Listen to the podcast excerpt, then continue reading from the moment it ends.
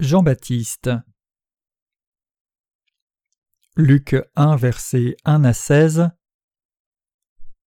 Puisque plusieurs ont entrepris de rédiger un récit des choses qui sont reçues parmi nous avec une pleine certitude, comme nous les ont transmises ceux qui, dès le commencement, ont été les témoins oculaires et les ministres de la parole, il m'a semblé bon à moi aussi, qui ai suivi exactement toutes choses depuis le commencement, très excellent Théophile, de te les écrire par ordre, afin que tu connaisses la certitude des choses dont tu as été instruit.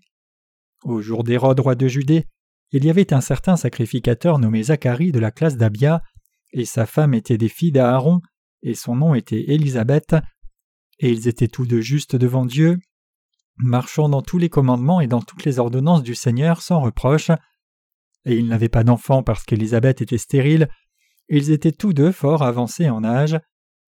Or il arriva pendant qu'il exerçait la sacrificature devant Dieu dans l'ordre de sa classe, que selon la coutume de la sacrificature, le sort lui échut d'offrir le parfum en entrant dans le temple du Seigneur, et toute la multitude du peuple priait dehors, à l'heure du parfum, et un ange du Seigneur lui apparut se tenant au côté droit de l'autel du parfum.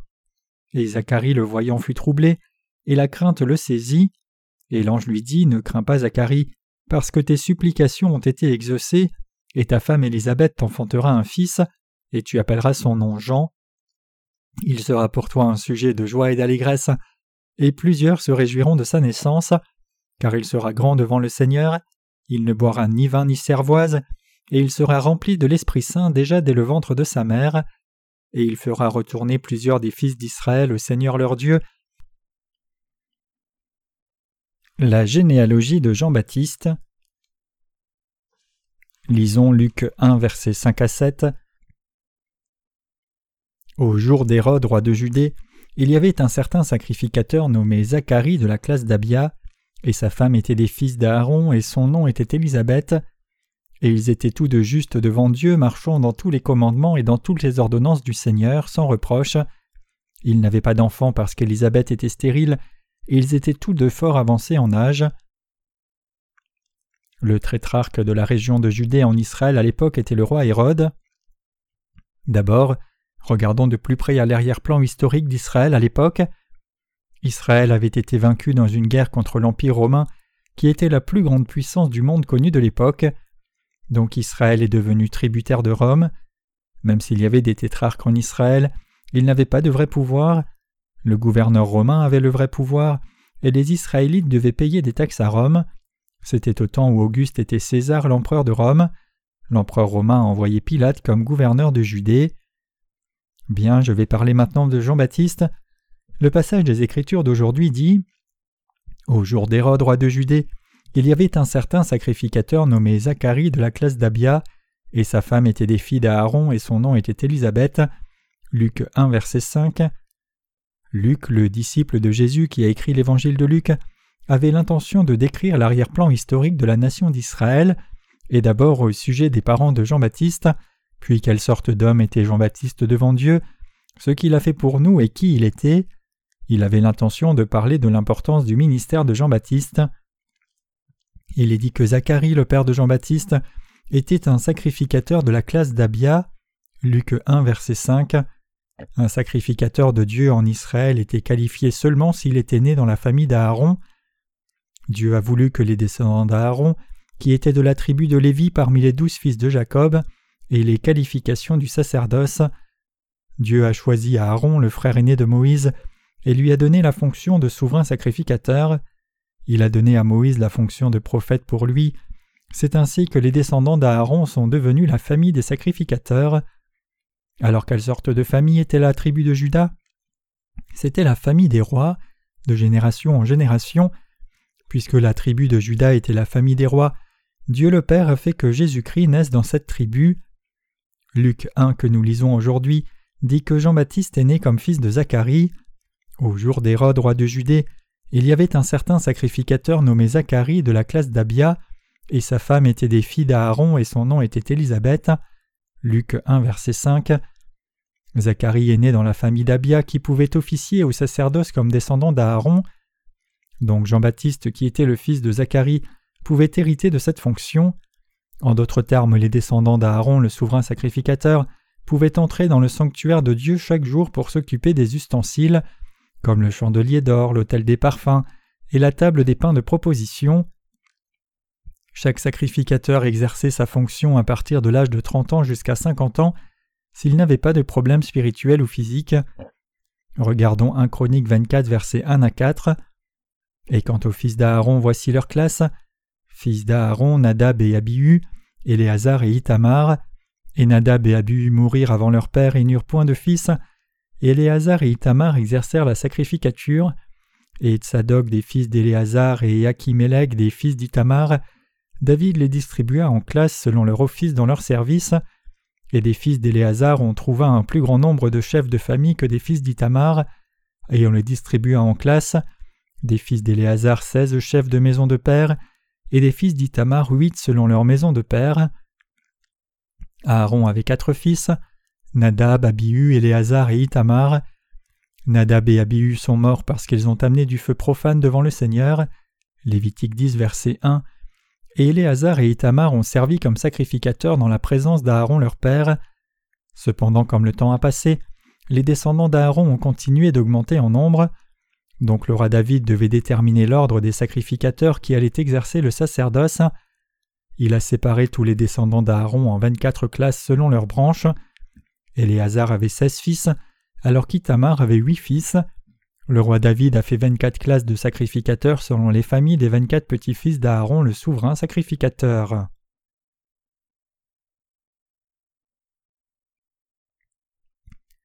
Jean-Baptiste, qui est né dans la maison d'Aaron. Les sacrificateurs de l'Ancien Testament devaient offrir les holocaustes habituels chaque jour et s'occuper de tous les ustensiles du sanctuaire. Donc Zacharie est entré dans le sanctuaire pour remplir ses fonctions. Alors un ange lui est apparu tout à coup. L'ange lui dit Ne crains pas Zacharie parce que tes supplications ont été exaucées, et ta femme Élisabeth enfantera un fils et tu appelleras son nom Jean. Luc 1 verset 13. De quoi cela parle-t-il? Zacharie n'avait pas encore d'enfant à ce moment-là, lui et sa femme n'avaient pas d'enfants même s'ils étaient tous deux très âgés. Parmi les Israélites, c'était une honte pour une famille si une génération finissait sans enfants. Donc Zacharie désirait avoir son propre fils. Il semble que le sacrificateur Zacharie ait prié Dieu parce qu'il y avait beaucoup de temps. L'ange de Dieu est apparu à Zacharie à ce moment précis. Mes chers croyants, quelle serait la réaction des gens si un ange apparaissait soudainement dans un endroit très sombre? La plupart des gens auraient été très effrayés. Il n'y avait personne dans le sanctuaire et Zacharie remplissait la mission d'un sacrificateur, mais quelque chose est apparu tout à coup et ce n'était pas une personne, c'était un ange. Puis l'ange lui parla Ne crains pas Zacharie parce que tes supplications ont été exaucées, et ta femme Élisabeth enfantera un fils et tu appelleras son nom Jean. Il sera pour toi un sujet de joie et d'allégresse, et plusieurs se réjouiront de sa naissance car il sera grand devant le Seigneur. Il ne boira ni vin ni cervoise, et il sera rempli de l'Esprit Saint déjà dès le ventre de sa mère, et il fera retourner plusieurs des fils d'Israël au Seigneur leur Dieu. Luc 1, versets 13 à 16. Cela parlait de la naissance de Jean-Baptiste. Ainsi Jean-Baptiste devait naître dans la famille de Zacharie, et Dieu voulait utiliser le fils de Zacharie pour accomplir sa providence. Zacharie était une personne qui offrait des sacrifices selon la loi de Dieu, et qui observait les commandements et statuts de Dieu. Dieu a fait que Jean-Baptiste naisse sur la terre comme fils de Zacharie afin qu'il serve la justice de Dieu. Maintenant il était possible à Jean-Baptiste de baptiser Jésus parce qu'il était un descendant d'Aaron. Tout cela faisait partie de la volonté de Dieu le Père. Dieu a établi dans l'Ancien Testament le système sacrificiel pour remettre les péchés des gens. Cela s'est accompli par le système sacrificiel. Dieu a fait que les Israélites puissent être sauvés par le système sacrificiel qu'il avait établi, et Dieu a planifié au temps du Nouveau Testament de sauver toute l'humanité des péchés selon la loi du salut qu'il avait établie au mont Sinaï. Donc avant la naissance de Jésus-Christ, il a envoyé un ange à Zacharie, le descendant d'Aaron, et lui a dit qu'il lui donnerait un fils. Dieu a fait naître Jean-Baptiste qui allait devenir le représentant de l'humanité par le sacrificateur Zacharie, et par ailleurs il a fait que Jésus soit conçu dans le ventre de Marie six mois plus tard. Il a fait que Jésus-Christ remplisse la fonction de souverain sacrificateur quand il a eu trente ans. Donc quand Jésus a eu trente ans, il a eu les qualifications de souverain sacrificateur du ciel, il était prêt à être baptisé par Jean-Baptiste. Par contre, Jean-Baptiste a aussi eu trente ans et en tant que représentant de la terre, il a pu baptiser Jésus souverain sacrificateur du ciel. Dieu a permis que cela arrive. Jean-Baptiste a posé ses mains sur la tête de Jésus, et Jésus a été baptisé par le baptême qui recevait le transfert de tous les péchés de l'humanité une fois pour toutes. Dieu le Père a complètement accompli l'œuvre de purification des péchés de toute l'humanité en faisant que son Fils reçoive le transfert de ses péchés en étant baptisé. Donc Dieu a fait que Jésus soit baptisé par Jean-Baptiste. C'était la providence de Dieu qui était planifiée afin d'accomplir sa justice. Les auteurs des Écritures des quatre évangiles ont toujours rapporté le ministère de Jean-Baptiste en introduction avant le ministère de Jésus parce qu'il était si important. C'est parce que Jean-Baptiste devait transférer les péchés de l'humanité sur Jésus en le baptisant. Dieu le Père a préparé le représentant de l'humanité qui allait transférer les péchés du monde sur son Fils Jésus-Christ. Dieu a revêtu les Israélites de la grâce du salut dans l'Ancien Testament en leur faisant recevoir la purification de leurs péchés par les descendants du souverain sacrificateur Aaron, qui transférait ses péchés sur les sacrifices offerts. Les sacrificateurs du peuple d'Israël dans l'Ancien Testament devaient sans cesse transférer les péchés de chaque personne sur les sacrifices puis les sacrifier. Mais au temps du Nouveau Testament, il a suffi du moyen de salut désigné par Dieu, à savoir que Jésus soit baptisé par Jean-Baptiste une fois pour toutes, qu'il meure une fois pour toutes à la croix, et soit ressuscité une fois pour toutes. Les gens pouvaient recevoir la rémission des péchés dans le Nouveau Testament par la foi au ministère de Jésus-Christ, qui revenait au même que le sacrifice d'expiation pour les péchés du temps de l'Ancien Testament. Seule la méthode et l'effet du salut étaient différents dans l'Ancien Testament, ainsi il fallait qu'il y ait le rôle de Jean-Baptiste qui a relié l'Ancien Testament au temps du Nouveau Testament. Quand Jésus est venu sur cette terre, il devait être baptisé par Jean-Baptiste, qui était le représentant de l'humanité. N'importe qui ne pouvait pas remplir ce devoir. Seul quelqu'un comme Jean-Baptiste, qui était envoyé par Dieu comme descendant d'Aaron, pouvait remplir ce devoir. Seul le corps de Jésus pouvait être le sacrifice offert pour tous nos péchés. Donc la première chose à laquelle penser, c'est qu'il fallait un représentant de l'humanité parmi les descendants d'Aaron qui était le premier souverain sacrificateur de la terre. Donc Dieu le Père a envoyé et préparé Jean-Baptiste comme descendant d'Aaron et comme représentant de l'humanité devant Jésus. L'ange dit Ta femme Élisabeth t'enfantera un fils et tu appelleras son nom Jean. Luc 1, verset 13. Cet évangile de l'eau et l'esprit a commencé depuis le temps où l'ange est apparu au sacrificateur Zacharie et a promis la naissance de Jean-Baptiste. Jean-Baptiste est devenu grand aux yeux du Seigneur et devenu le représentant de l'humanité. Il était plus grand que Moïse et plus grand que le prophète Ésaïe. Continuons avec le passage suivant car il sera grand devant le Seigneur et il ne boira ni vin ni cervoise, il sera rempli de l'Esprit Saint déjà dès le ventre de sa mère, et il fera retourner plusieurs des fils d'Israël au Seigneur leur Dieu. Luc 1, versets 15 à 16. Jean-Baptiste ici est comme les Nazaréens qui étaient consacrés à Dieu au temps de l'Ancien Testament. Les Nazaréens dans l'Ancien Testament étaient des personnes qui avaient été consacrées à Dieu. Il est dit qu'ils ne buvaient pas de choses fortes. Jean-Baptiste était vraiment la personne qui allait personnellement transférer tous nos péchés sur Jésus-Christ en le baptisant. C'était un homme de Dieu envoyé sur la terre par Dieu. Qu'est-ce qu'il est dit à son sujet dans la Bible? Il est dit qu'il sera rempli de l'Esprit Saint déjà dès le ventre de sa mère. Luc 1 verset 15. Nous recevons le Saint-Esprit seulement après avoir reçu la rémission de nos péchés, mais Dieu dit que Jean-Baptiste était rempli du Saint-Esprit depuis le ventre de sa mère. Jean-Baptiste qui a baptisé Jésus a été conçu plus tard en Élisabeth qui était la femme du sacrificateur Zacharie. Ensuite Marie est venue voir Élisabeth, mais Jésus a été conçu dans le ventre de la Vierge Marie. Jésus et Jean-Baptiste se sont rencontrés alors qu'ils étaient dans le ventre de leur mère. Jean-Baptiste a sursauté dans le ventre de sa mère à ce moment-là. Nous ne pouvons pas juste considérer Jean-Baptiste comme l'un des prophètes de l'Ancien Testament. Il était le représentant de l'humanité qui allait baptiser Jésus afin que Dieu le Père sauve l'humanité. Il a été préparé et utilisé parce qu'il était indispensable pour accomplir la justice de Dieu. La volonté de Dieu a été accomplie par le processus dans lequel Jean-Baptiste a transféré les péchés de l'humanité une fois pour toutes sur Jésus en le baptisant. En d'autres termes, Jésus a reçu le transfert de tous les péchés de l'humanité en étant baptisés par Jean-Baptiste. Donc les gens qui ignorent le ministère de Jean-Baptiste deviennent ainsi incapables de recevoir le salut de tous leurs péchés. J'ai rencontré beaucoup de chrétiens qui disent qu'ils croient vraiment en Jésus comme leur sauveur, mais la plupart d'entre eux ignorent le ministère de Jean-Baptiste. Ils piétinent le ministère de Jean-Baptiste qui a baptisé Jésus. Ils dévaluent complètement le ministère de Jean-Baptiste de cette façon. Ils disent Qu'y a-t-il de si important dans le rôle de Jean-Baptiste? C'est pour cela qu'ils n'ont pas reçu la rémission des péchés.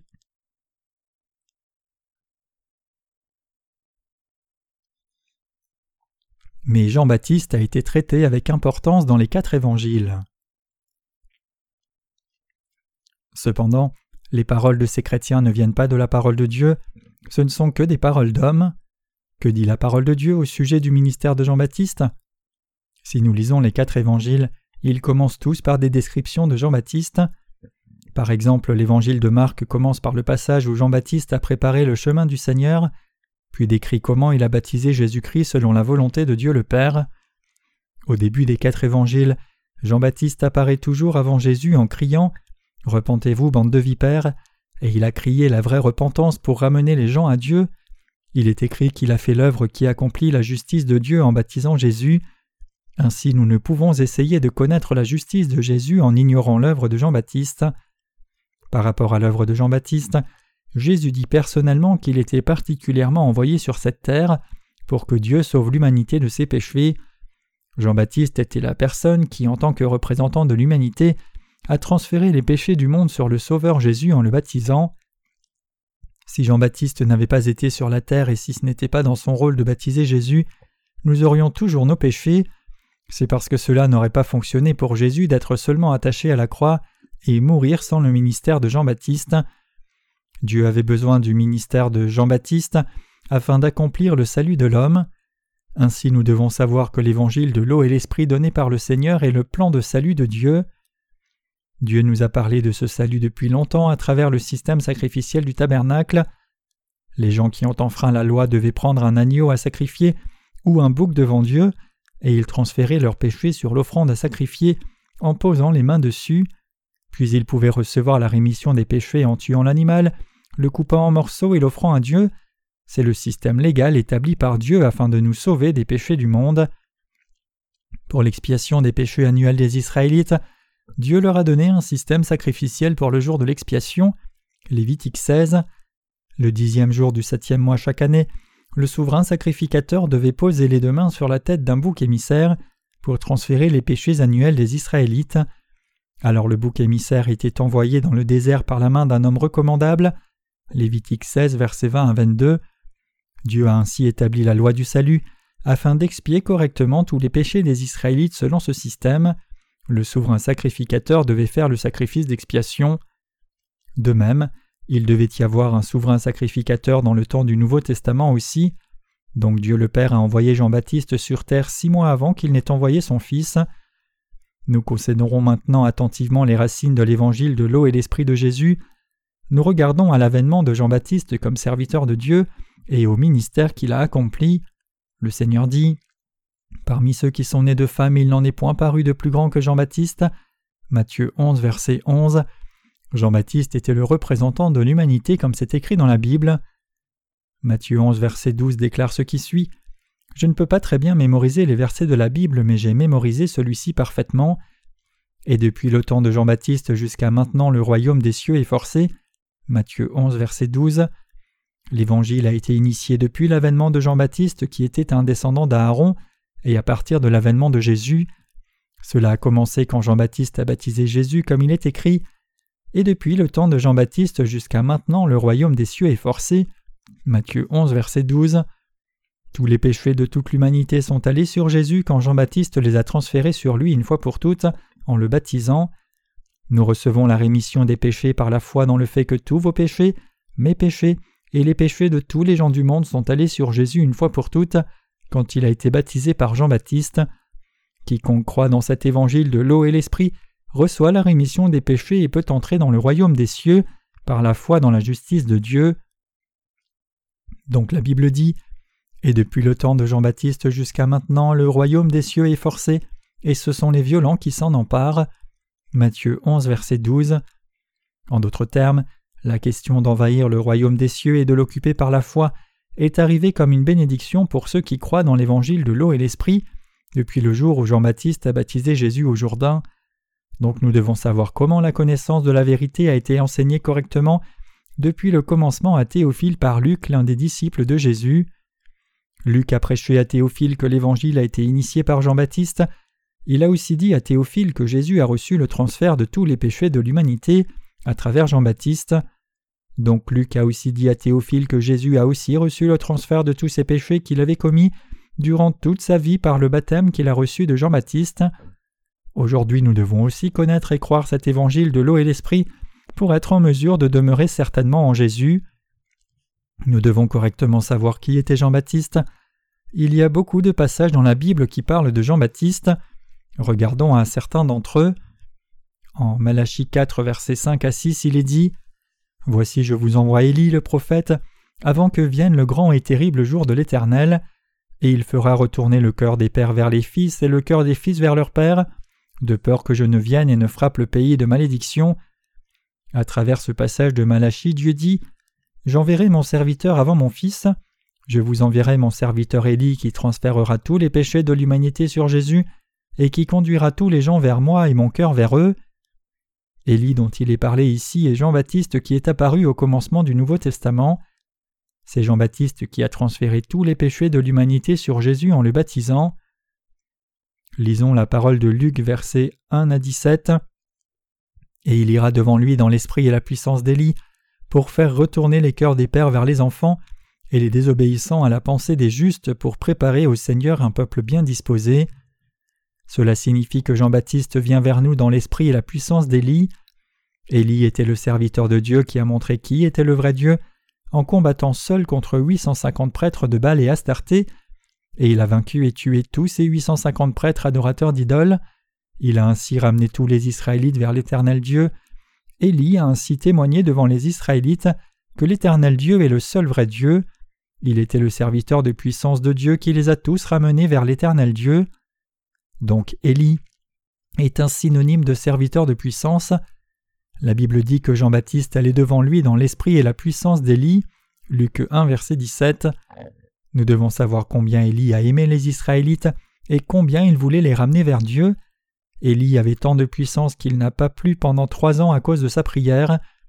Les péchés de ce monde ont été transférés sur Jésus une fois pour toutes parce qu'Élie devait venir. Le Seigneur dit que Jean-Baptiste était l'Élie de cette génération, donc Jean-Baptiste a accompli le même ministère qu'Élie.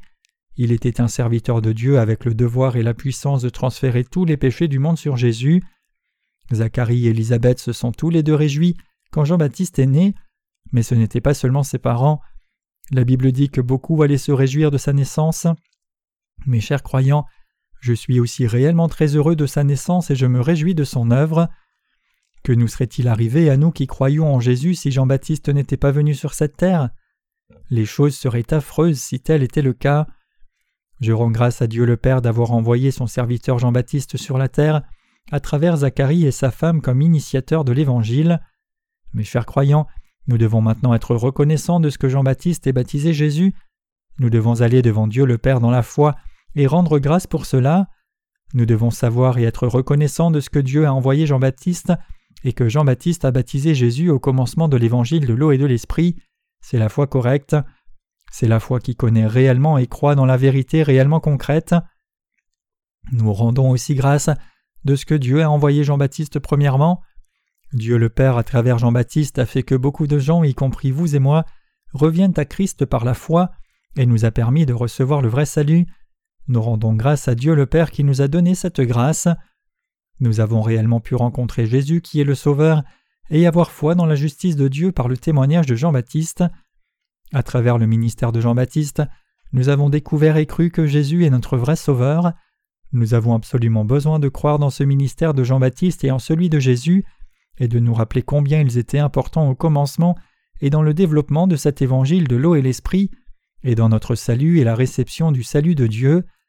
Nous devons rendre grâce devant Dieu une fois encore et pour toujours par la foi. Nous devons être reconnaissants à Dieu le Père qui nous a envoyé Jean-Baptiste et nous devons être sauvés par la foi aujourd'hui. Le ministère de Jean-Baptiste est absolument nécessaire dans notre salut de tous nos péchés par la foi en Jésus-Christ. Nous ne sommes pas juste reconnaissants à Jean-Baptiste aujourd'hui, nous sommes effectivement reconnaissants parce que Dieu l'a envoyé.